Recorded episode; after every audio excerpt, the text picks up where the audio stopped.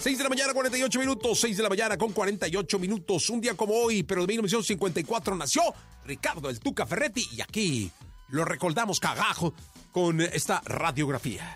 Radiografía en Jesse Cervantes en Exa. Exfutbolista inigualable, director técnico exitoso, ocurrente y controversial. Él es Ricardo Tuca Ferretti. Nombre de palabra que cumple, entregado, honesto, dedicado perfeccionista. Originario de Río de Janeiro, nacido un 22 de febrero de 1954. Su primera palabra antes de decir papá o mamá fue tuca y de ahí empezó su apodo. Es la primera palabra que yo pronuncié de niño. En vez de decir mamá, papá, estas cosas, yo pronuncié la palabra tuca. De pequeño pasaba las tardes jugando fútbol en las playas. En su educación tuvo una formación militar, lo que marcaría el resto de su vida y su carrera de joven. Sí, pues nosotros como vivíamos a una cuadra de la playa, pues había veces que a las 10 de la noche estábamos jugando fútbol en la playa.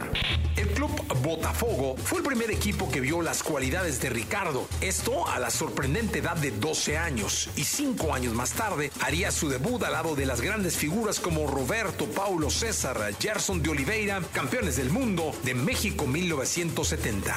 Yo tenía 17 años, entrenaba contra Brito, Chaicinho, Paulo César, Roberto, Gerson, o sea, toda esta gente, campeones del mundo de 70.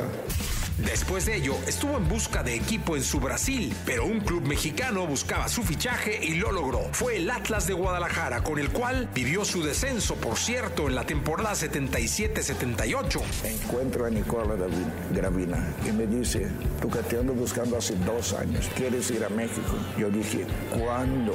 Y vámonos, desde el Atlas. Miguel Mejía Barón fue quien ayudó a llevarlo al equipo de la Universidad Autónoma de México, pero al llegar a la capital aquel joven no contaba con mucho dinero por lo que tuvo que dormir dos días en la calle, según cuenta el mismo Tuca Ferretti. Cuando termina su contrato con el Atlas, pasaste una o dos noches durmiendo en la calle, pero no tenías ni contrato ni dinero. ¿Y luego qué pasó? Yo jugaba en la Liga de los Animales en Guadalajara. En Guadalajara.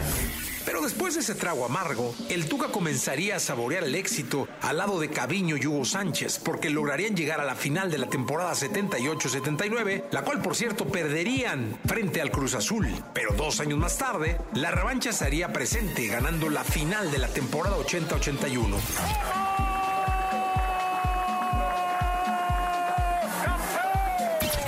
1990, otra gran final frente al Club América, junto a jugadores como Luis García, Claudio Suárez y Jorge Campos. Silbatazo de Bricio Carter, Pumas campeón del fútbol mexicano. Como entrenador, lo ha sido para clubes como Pumas, Chivas, Tigres, Toluca, Morelia y Juárez. Es considerado el director técnico con más títulos de liguilla y el segundo más ganador de la Liga MX. El disparo.